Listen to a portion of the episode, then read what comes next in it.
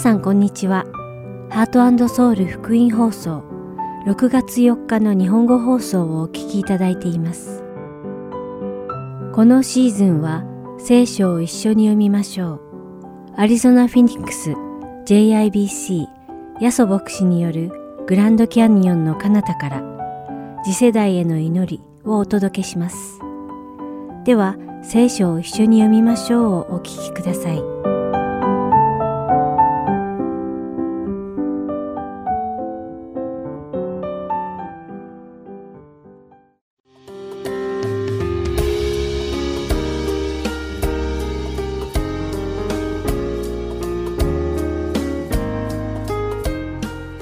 皆さんこんにちは。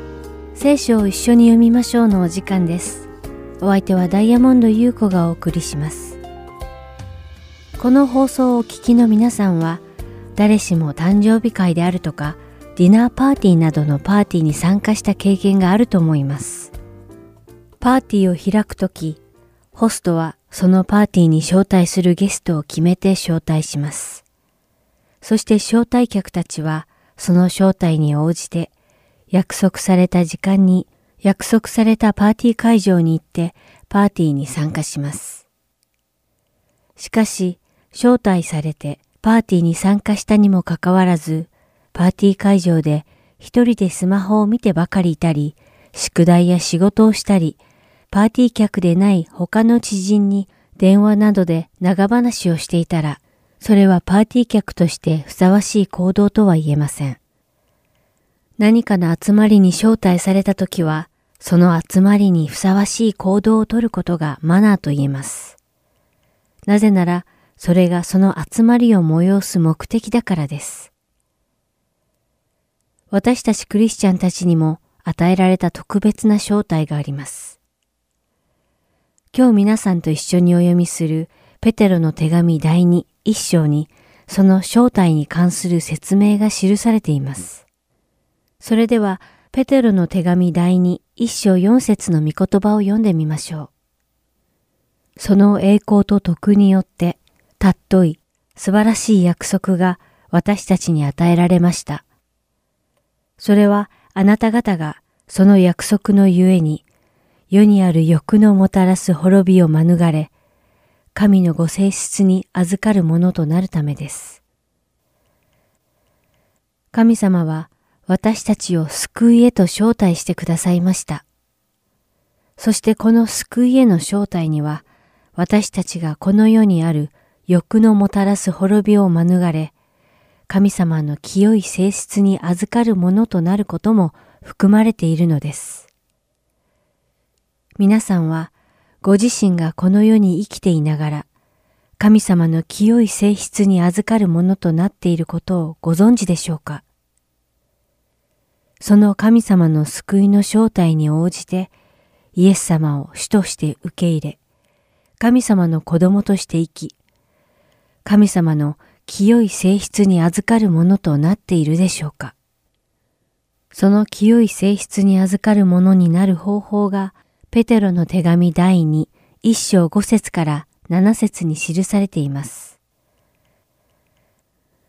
こういうわけですから、あなた方はあらゆる努力をして、信仰には徳を、徳には知識を、知識には自制を、自制には忍耐を、忍耐には経験を、経験には兄弟愛を、兄弟愛には愛を加えなさい。主は私たちにこのようなことをするように努力しなさいと述べています。また私たちがこのような努力をすると、私たちの救い主、イエス・キリストの永遠の御国に入るのに豊かな恵みが与えられると11節に記されています。このようにあなた方は私たちの主であり、救い主であるイエス・キリストの永遠の御国に入る恵みを豊かに加えられるのです。とあります。皆さんは私たちの救い主イエス・キリストの永遠の御国に入るのに十分な恵みをいただくため、召された仕事をしていますか？朽ちる世に属することから免れるため、慎み、清いキリストの性質に預かるものになれるように、経験で愛しながら生きていくことを願います。それではお祈りします。愛する天の父なる神様、皆を賛美いたします。私たちがあなたの召しに応じて、キリストの清い性質に預かるものとなるように、どうか導いてください。イエス様の皆によってお祈りします。アーメン。それでは今日の聖書箇所、ペテロの手紙第2、一章一節から十一節をお読みして、今日の聖書を一緒に読みましょう終わりたいと思います。イエス・キリストのしもべであり、使徒であるシモン・ペテロから、私たちの神であり、救い主であるイエス・キリストの義によって、私たちと同じ尊い信仰を受けた方々へ、神と私たちの主イエスを知ることによって、恵みと平安があなた方の上にますます豊かにされますように。というのは、私たちをご自身の栄光と徳によってお召しになった方を私たちが知ったことによって、主イエスの神としての道からは、命と経験に関するすべてのことを私たちに与えるからです。その栄光と徳によって、たっとい素晴らしい約束が私たちに与えられました。それはあなた方がその約束のゆえに世にある欲のもたらす滅びを免れ、神のご性質に預かるものとなるためです。こういうわけですから、あなた方はあらゆる努力をして、信仰には徳を、徳には知識を、知識には自制を、自制には忍耐を、忍耐には経験を、経験には兄弟愛を、兄弟愛には愛を加えなさい。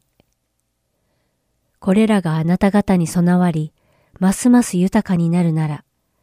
あなた方は私たちの主イエス・キリストを知る点で役に立たないものとか実を結ばないものになることはありません。これらを備えていないものは禁止眼であり、盲目であっ自分の以前の罪が清められたことを忘れてしまったのです。ですから兄弟たちよ、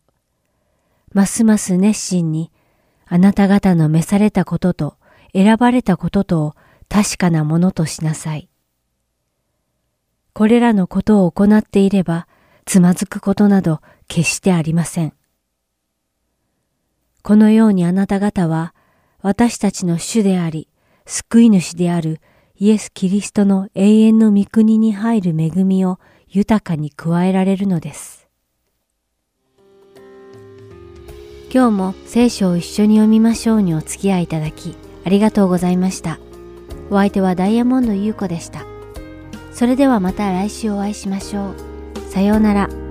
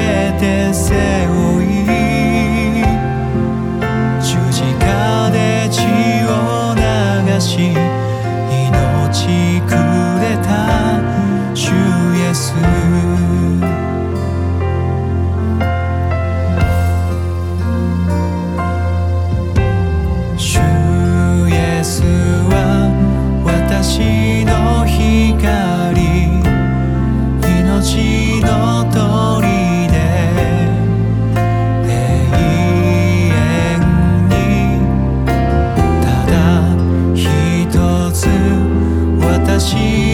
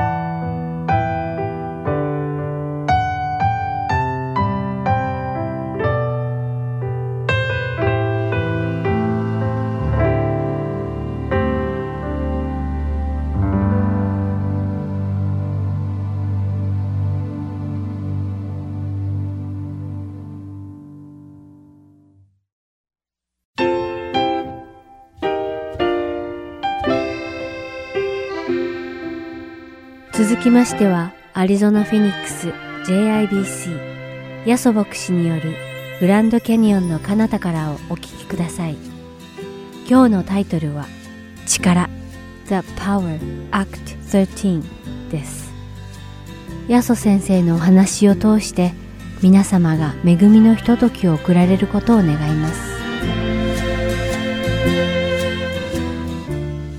今日はですね、えー聖書はですね、使徒の働きの、まあ、13章をメインにしますが、あっちこっち飛びますけども、使徒の働きからやりたいと思います。しかし、13章と言っていて、最初の説がですね、実は1章なんでですね、すいませんね、最初のうちに言っておきますね。使徒の働きの1章の8節を開いて準備しててくださいね。ですから、使徒の1の8を開いておくとですね、後でびっくりしないで済むと思います。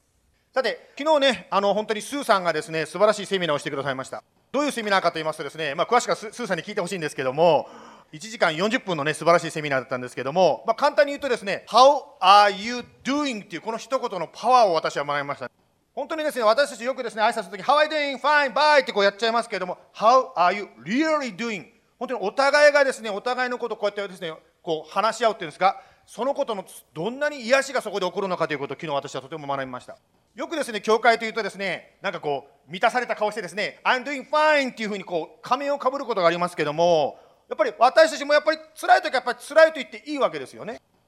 ですから今日はですね、まあ、そうしたことに対するまあ力ですね、そうした苦しい中でも立ち上がる力について共に学んでいきたいと思います。ではですね、えー先ほど言いましたように、一章の8節を読んでお祈りしてからお話を続けていきたいと思います。一章の8節使徒の働き、精霊があなた方の上に臨むとき、力を受けます。そしてエルサレム、ユダヤとサマリアの全土、さらに地の果てまで私の証人となります。それではお祈りいたしましょう。イエス様、今日はタイトルは力となっておりますが、どうかこれがただの力について語るんではなくて、力であるイエス様をさらに深く知ることができるように、どうぞ私たちにお語りください。特に、初めのクリスチャン、ここに出てくる人の働きに出てくるクリスチャンたちも私たちと同じ人間でした。彼らも力が必要でした。その力の源はあなたでした。どうぞ彼らを動かしたのがあなたであるならば、どうぞ今、2022年を生きる私たちにもあなたの力をお与えくださいますように。どうぞ教えてください。イエス様のお名前によって感謝して祈ります。アーメン。まあ、この使徒の働きの一章の8節はですね、使徒の働きの流れ、アウトラインが書かれております。つまりですね、エルサレム、ユダヤとサマリアの全土、そして地の果てにまでイエス様の復活が起こったよ、その証人がどんどん広がっていくよというふうに教えてます。先週はですね、この礼拝でですね、エルサレムからサマリアまで行ったとこまでやりました。今日はその続きでございます。使徒の働きの11章の19節に飛びますね。じゃあ読みます。ステパノのことから起こった迫害により散らされた人々はフェニキア、キプロス、アンティオキアまで進んでいった。今日は実はここで出てくるアンティオキアですね。アンティオキアというのが舞台になります。ちょっとですね、地図で確認しておきたいと思うんですけども、エルサレム、サマリア、そしてアンティオキアまでですね、このようにですね、証人が増えていったということが分かります。このアンティオキアですよ、何が起こったかということなんですけども、使徒の働きの11章の今度は21節まで飛びますね。そして、主の御手が彼らと共にあったので、大勢の人が信じて主に立ち返った。そしてテキストの13章、今日のここがメインなんですけども、13章にこう書いてありますね。アンティオキアには、そこにある教会に、バルナバ、ニゲルと呼ばれるシメオン、クレネ人ルキオ、領主ヘロデの兄弟マナエン、サウロなどの預言者や教師たちがいた。いつも思うんですけど、英語で読むとですね、何と発音していいかわからない名前がいっぱいあるんですけど、日本語はね、割と発音しやすいんですよね。まあ、そういうことがあるんで、日本語学ぶのもいいですよ、なんてですね、日本語の宣伝しておりますが。まあ、とにかくですね、あの、言いたいことはですね、まあ、アンティオキアに教会ができたよということなんですね。あの、先ほど12章のですね、最後のところでこう書いてましたね。どうしてできたかというと、主の御手が共にあったからアンティオキアで教会ができたというふうに書いてますね。主の見てというとですね、もちろん見える形で見えないわけですけども、手が常にあってですね、こう押してたわけじゃないんですけども、見えないけども、神様が共にいてできたということですね。つまり何が言いたいかと言いますとですね、神の手、見えないかもしれないけど、神様の手があなたや私の人生にあるときに、私たちの人生に力がもらえるんですね。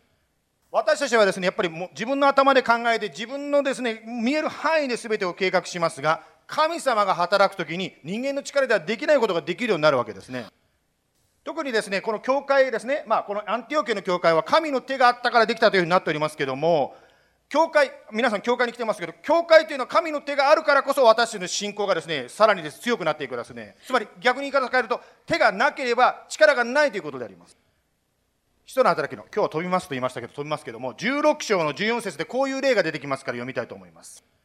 リディアという名の女の人が聞いていた、まあ、パウロが話していたのを聞いていた、ティアティラ市の紫布の職人で神を敬う人であった。主は彼女の心を開いてパウロの語ることに心を止めるようにされた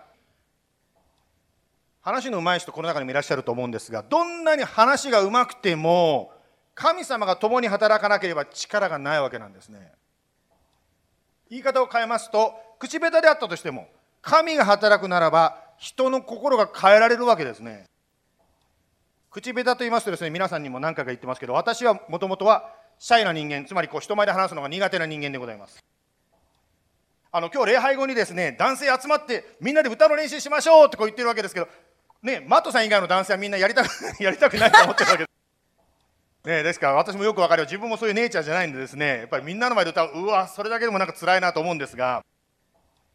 しかしね女性の皆さん男性がやりたくなくてもあなたを愛してるからですね喜んで歌う。このですね心をねあのと汲み取っていただきたいと思います。まあ、あの口下手でもですね神様が働いたという人はです、ね、歴史上ですね1700年代にいらっしゃったこの方がいらっしゃいますね。ジョナサン・エドワードという方なんですけど1700年代の人なんですけども彼はですねあの説教する時はですねこうみんなの顔見ないで原稿をこう読んでたようなそんな感じのメッセンジャーだったそうですね。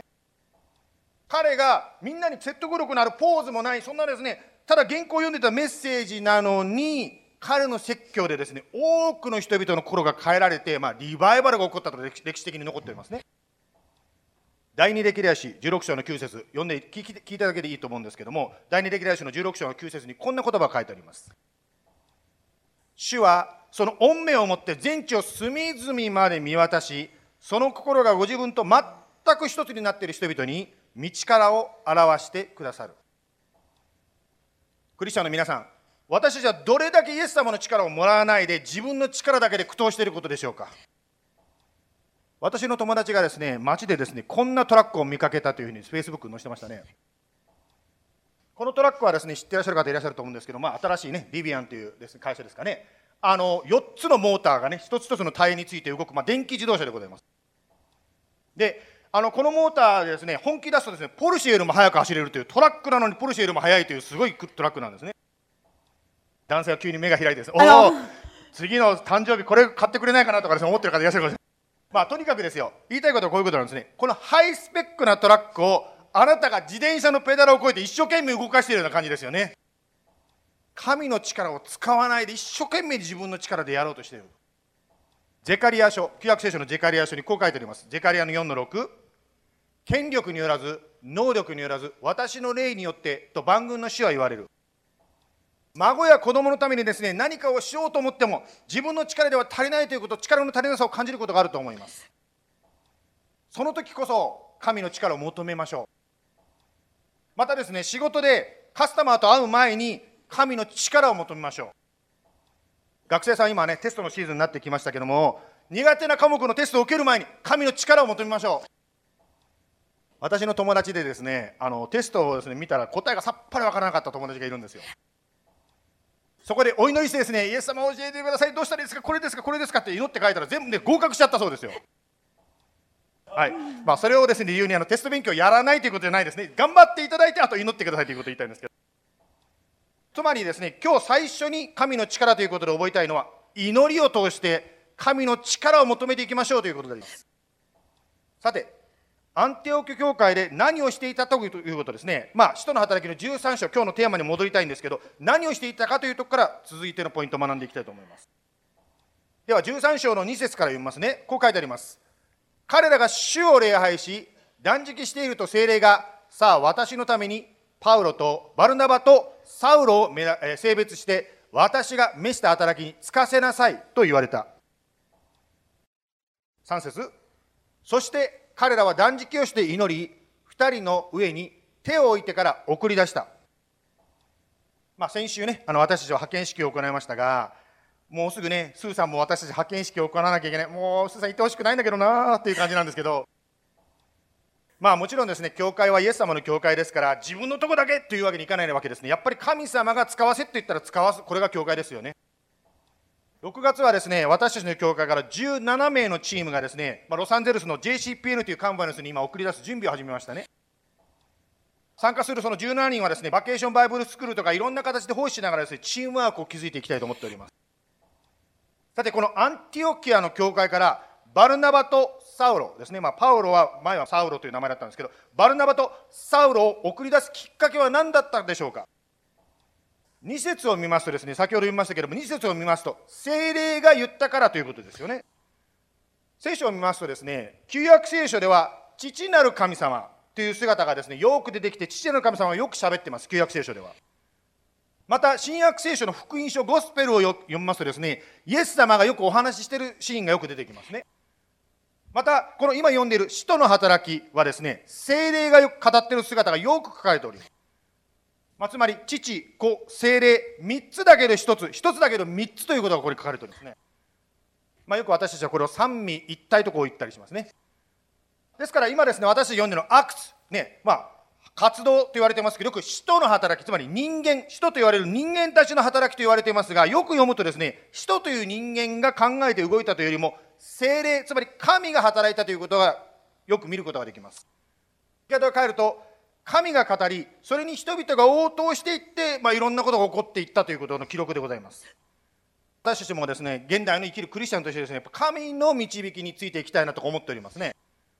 まあ、先日バプテスマをね受けた方たちともこう話したわけですけど受けたら全てがバラ色になるかと思ったらですねやっぱりいろいろとあったりすることがある。これは現実でございますね。実は精霊に送り出されたパウロたちももう全てがバラ色かと思ったらこんな問題に出会ったわけですね。13章の7節でどんな問題に出会ったか読んでいきましょう。この男と言われる存在が出てきますがこの男は地方総督セルギオス・パウルスのもとにいた。この総督は賢明な人でバルナバとサウロを招いて神の言葉を聞きたいと思った。8節。ところがその魔術師エリマその名を訳すと魔術師は2人に反対して総督を信仰から遠ざけようとした。魔術師というですねそういう存在がパウロとですねバルナマの働きを妨害し始めた邪魔し始めたわけですね。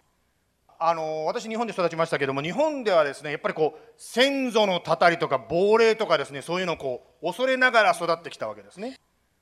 そういうのを恐れて育ってきたわけですけど、クリスチャンになった時にですね、もうそういうことを気にしなくなりました。その時私が思っていた、最初にイエス様を信じて思ったのはですね、悪い霊なんて全部迷信だ。イエス様だけしか存在しないんだ。見えないものはイエス様だけだ。神様しかないんだとこういうふうに思ったから私はもうそういうのは全部無視し始めたんですね。ところがですね、まあ、聖書をよく読んでみると、見えない存在というのは神だけではなくて、神と人に使える天使という存在があるんだということを聖書に書いてあることに気がついたわけですね。またその天使の中に堕落した悪い天使がいて、まあ、悪魔とか悪霊と言われる悪さをする存在があるということに気がついたわけですね。また聖書をさらに学んでいくとですね、この悪魔とか悪霊と言われる霊がどんなことを私たちのですね人生の中に持ち込んでくるのかっていうその働きも知ることが分かりました。例えばですね、今読んでるこの箇所を見ますとですね、この悪い霊というのは何をするというふうに分かりますか？ここではですね、イエス様を信じたい、イエス様に近づきたいと誰かが思っているときに、それを遠ざけようとする、なるべくそこに行かないようにするという、そういう邪魔をするということが書いてあります。皆さんもですね、イエス様を信じて、イエス様についていくぞと思ったら何かが起こってできなくなった、例えば病気になっちゃったとか、車が壊れちゃったとか、なんかできなくなったという経験があるかもしれません。すべての病気とかですね、すべての車の故障がですね、悪霊だと言ってるんではないんですけども、そういうことができる、邪魔ができるんだということがこの箇所から学ぶことができますね。さて、では、パウロはその悪い霊と出会った時に何をしたかということを続いて読んでいきたいと思います。では、13章の9節から12節までですね、読んでいきたいと思います。サウロ、別名パウロは、精霊に満たされ、彼を睨みつけてこう言った。ああ、あらゆる偽りと、あらゆる悪事に満ちたもの、悪魔の子、すべての正義の敵。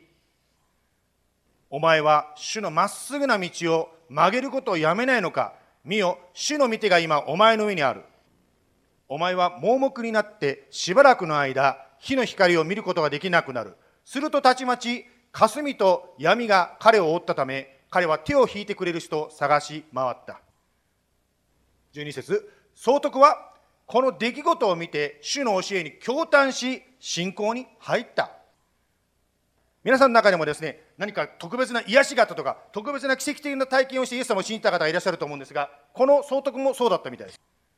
さて、まあ、それに用いられたパウロの話なんですけどパウロは精霊に満たされて悪い霊に立ち向かい打ち勝ったわけですね。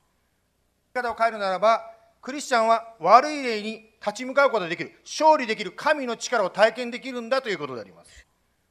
暗闇の力ディプレッションとかですねなんかこう重いのがぐーっと来た時に負けっぱなしじゃなくて押し返すことができる神の力を私たちは体験できるんですね。今日はですねこの礼拝後に男性のですね練習もありますけどその後にですよ3年ぶりにですね賛美チームがですねオープンハウスを行いますね。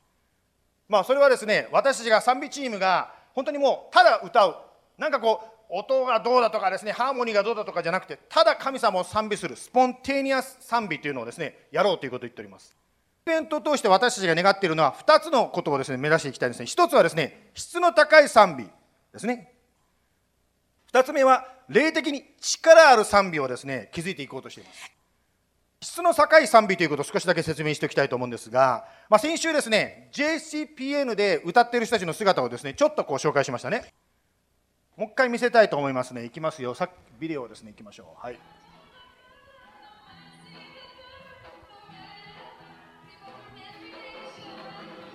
はい、このビデオの中にですね、実は歌ってる方の中にプロの歌手がいらっしゃるんですね。また音楽家の方も入ってるんですけど、その音楽家はなんと紅白歌合戦に歌が使われるぐらいのですね、もうすごい音楽家の方がこの中に入ってるんですね。つまり何が言いたいかと言いますと、一般社会で通用するレベルの音楽を教会で歌を演奏しようとこうしてるわけですね。もちろん私たちはですね、プロに、ね、プロになるかどうかは別としてもですね、とにかく最高のものをですね、捧げていきたい、イエス様に捧げていきたいと思うわけですね。この JBC のですね、賛美チームの中でもですね、夏休みを使って賛美の学校に学びに行かれる方もいらっしゃいますよね。それは演奏技術でですね、人々の注目を自分に集めるためではなくて、素晴らしいイエス様を最高の芸術で称えるために質を求めていこうと私たちは願っています。ですからですね、まあ、質の高い賛美を送るためにですね、まあ、マットさんがね、いろいろと考えてくださったりしておりますけども、本当に練習してですね、ハーモナイズを考えたり、音楽のですね、演奏技術を磨いていきたいと思います。質の高い賛美だけではなくて、2番ですね、霊的な力ある賛美をですね、私たちは目指していきたいと思います。パウロは精霊に満たされて悪い霊に勝ったというふうに学びましたね。この精霊の満たしと賛美と神の力ですね、非常に関係があります。例えば、旧約聖書の例を出しますが、第二歴代史の20章の22節で賛美を通して勝利した例がありますので読んでみたいと思います。第二歴代史の20章の22節彼らが喜びと賛美の声を上げ始めると、主は伏兵を設けてユダに攻めてきたアンモン人、モアム人、セール山の人々を襲わせたので、彼らは打ち負かされた。賛美を通して働く神の力、精霊の満たしというのがあるわけですね。言い方を変えるならば、ただ歌ってるのと神の力が働く賛美というのはちょっと違うということであります。まあ、私たちがですね、これから目指していきたいその力ある賛美というのは、ま、このスポンテニアスの賛美の練習を通してもですね、磨いていきたいと思っております。つまり歌ってる人々がですね、こう歌いながら、こう歌ってる部屋にいる人たちの心の状態をキャッチして、それをもとにですね、こう神様に引っ張っていくような賛美であります。今日ルシンダさんがですね、最後ね、歌を歌いながら途中で止めましたよね。この状態になれるように皆さん信仰を持って告白しようではありませんかというふうにルシンダさんが歌を途中で止めてそのことを言いましたよね。ですからただ歌ってるんじゃなくて本当に神様に歌う。神様に告白する。そのようにですねこう賛美する賛美を私に求めていきたいと思います。このようにですね質の高い賛美とそして霊的な力ある賛美を通して神の力を求めていきたいと思います。今日はですね力ということに関して2つのポイントで学んでまいりました。一つが祈りで神の力を求め続けましょう。賛美をすることを通して神の力を求めましょう。祈ります。イエス様今お話を通して神の力ということを学びました。もしかしたら私たちの人生の中で神の力を求めてなくて一生懸命自分の力だけでやろうとしていることがあるかもしれません。私がやんなきゃ私がいなきゃと思って全部自分で背負っていることがあるかもしれません。もしそうならばイエス様あなたに任せます。どうぞあなたに導いてくださいと今祈りたいと思います。また今日後半部分で悪の力に打ち勝つその神の力について学んでまいりました。もしかしたら今心に重くのしかかっていることはもちろん全てが悪霊のせいではないかもしれないけどもその悪の力があなたや私の人生に襲いかかっているかもしれません。もしそうであるならばイエス様どうぞこのあなたの力によってこの重荷に打ち勝つ力を与えてくださいと祈りたいと思います。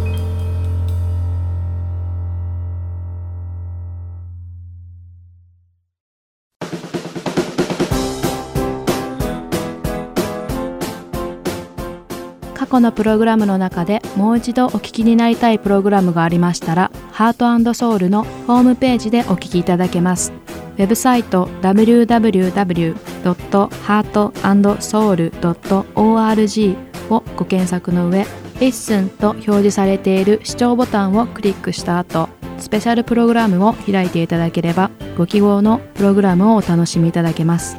また、すべてのプログラムをご自宅のコンピューターにダウンロードできるとともに CD からお聴きいただくこともできます。CD ご希望の方はハートソウルまでお電話をくださるか E メールからご連絡ください。電話番号は602-866-8999 E メール heartand seoul.org アットマーク gmail.com までご連絡ください。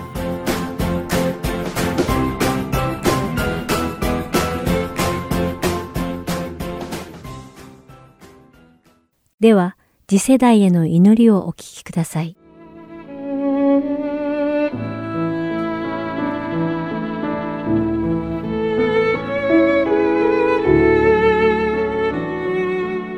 皆さんこんにちは。次世代への祈りの時間です。お相手は横山まさるです。今日も一緒に次世代を担う若者たちがどのような状況に置かれているのかを理解し祈っていきましょう。さて今日は詩編の第99編の2節から3節の朗読から始めたいと思います。そこには主はシオンにおいて大いなる方。主はすべての国々の民の上に高くいます。国々の民よ、大いなる恐れ多い皆を褒めたたえよ。主は聖である。とあります。この中に出てくる聖であると訳されたヘブル語はカドシュで、この言葉には聖なるもの、聖人、神聖な、神格上の王座に奨励したもの、さまつな日常的、冒涜的な人間の弱さや不純さなどの罪から離れて、特別な目的のために取り分けられたという意味があります。では主はどのようにして私たちが聖なる御神の子供として生きるように召してくださっているのでしょうか。ペテルの手紙第一の第一章14節から16節を読んでみましょう。そこには、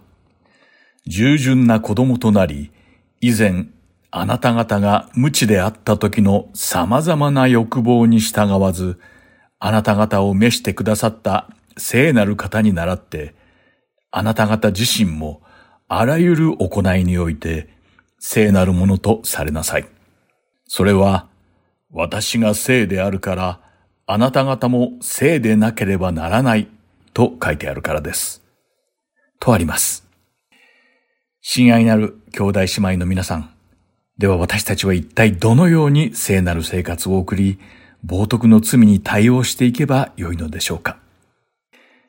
私たちが今生きている世界では、メディアや娯楽や文化がこぞって同性愛や同性結婚は受け入れられるべきことであり、単なるもう一つのライフスタイルに過ぎないと次世代に吹聴し、納得させようとしています。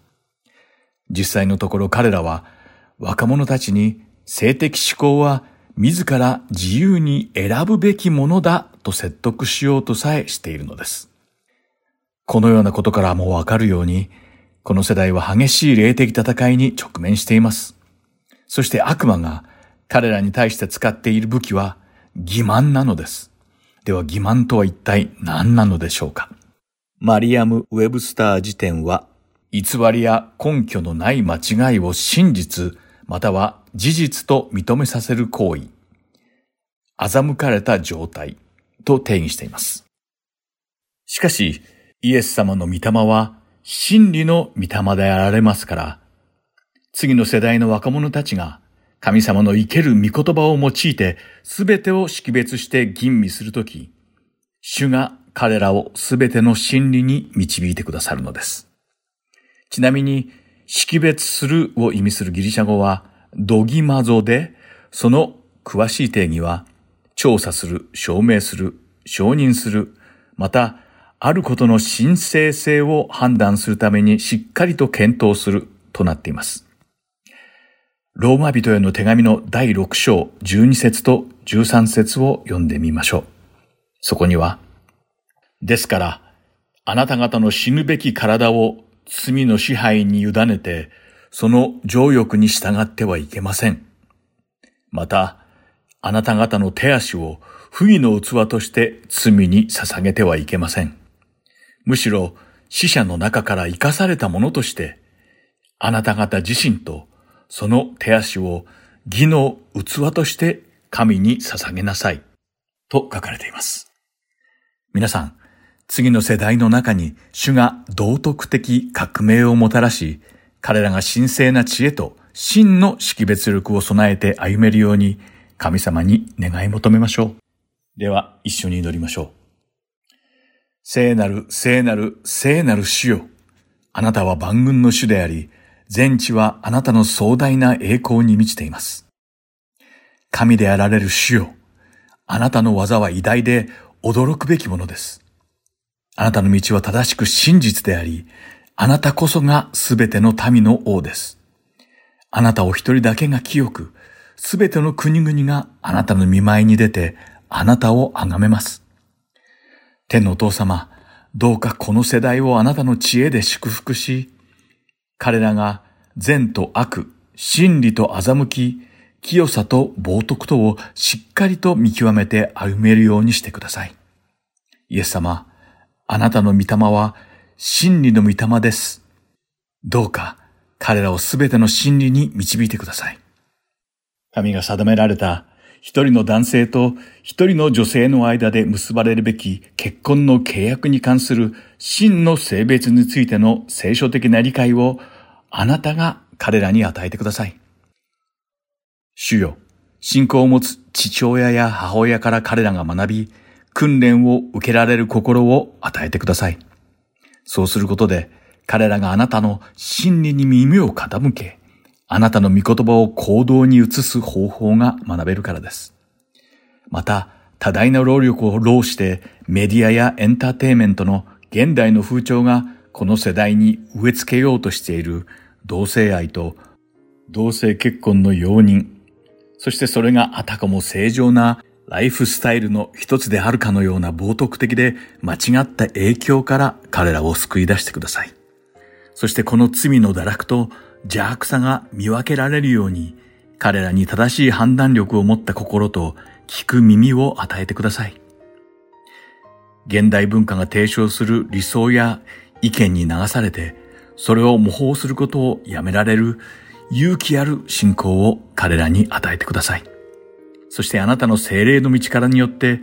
彼らが内面的に完全に変えられて、あなたの真実を受け入れて理解できるようにしてください。若く激しい肉の欲望から彼らが逃れ、純粋に心からあなたを呼び求める信仰深い信者との交わりの中で、あなたの義と信仰と愛と平和を追い求めるように彼らを導いてください。天のお父様、あなたは天の軍勢の主であり、天のすべての軍隊を滑る無敵の司令官であられます。どうかこの新世代を欺く罪の力と罪の誘惑から彼らを救い出してください。そして彼らが生きていく上で必要となる基本的な価値観と道徳性を形成する最高基準としてあなたの御言葉を最優先したいと願う神聖な渇望で彼らを満たしてください。あなたのご臨在を猛烈に求める聖なる渇望で彼らを満たし、彼らがこの世のすべてに勝ってあなたを求めるように変えてください。天のお父様、どうか次の世代に道徳的な革命をもたらし、今の文化をあなたの素晴らしい愛によって変えていく集団として彼らを育んでください。そうすることで彼らがあなたが最初に意図された真の男女の性別のあり方や純粋さや道徳性を正しく定義し直し、あなたの精霊と神聖な真理の力によって人々に力を与え、彼らが健全で自由な暮らしができるようにしてください。あなたの力強い皆によって祈ります。アーメン。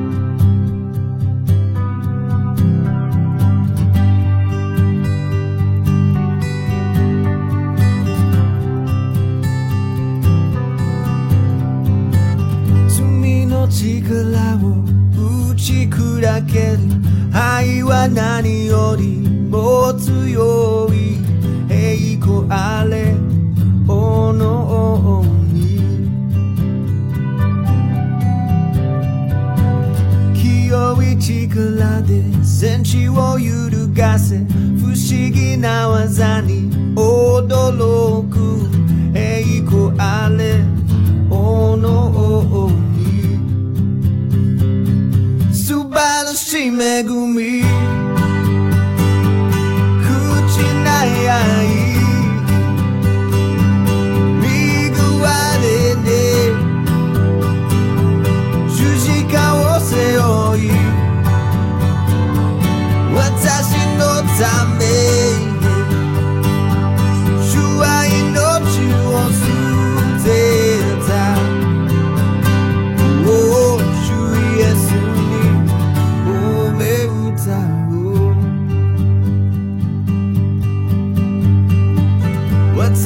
たちを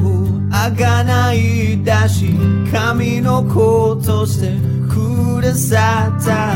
栄光あれ栄光あれ真実と正義で治め日の光のよう輝かれる栄光あれ。おの王に。素晴らしい恵み。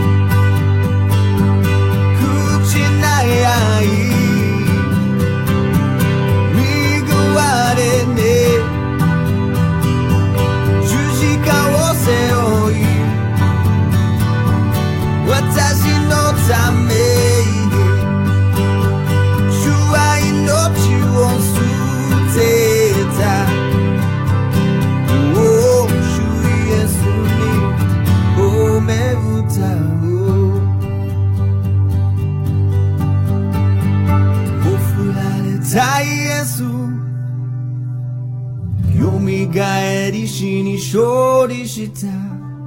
イエスにふさわしい勝利のにふさわしいもふられたイエスよみがえり死に勝利したイエスにふさわしい Worthy, worthy, worthy お素晴らしい恵み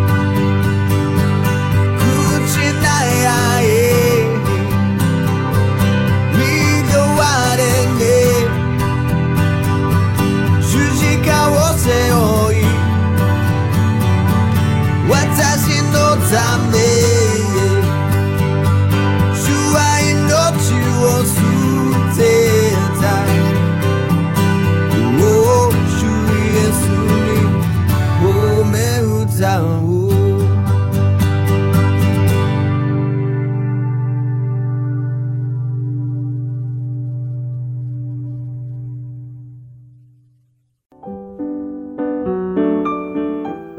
今日の放送はいかがでしたか？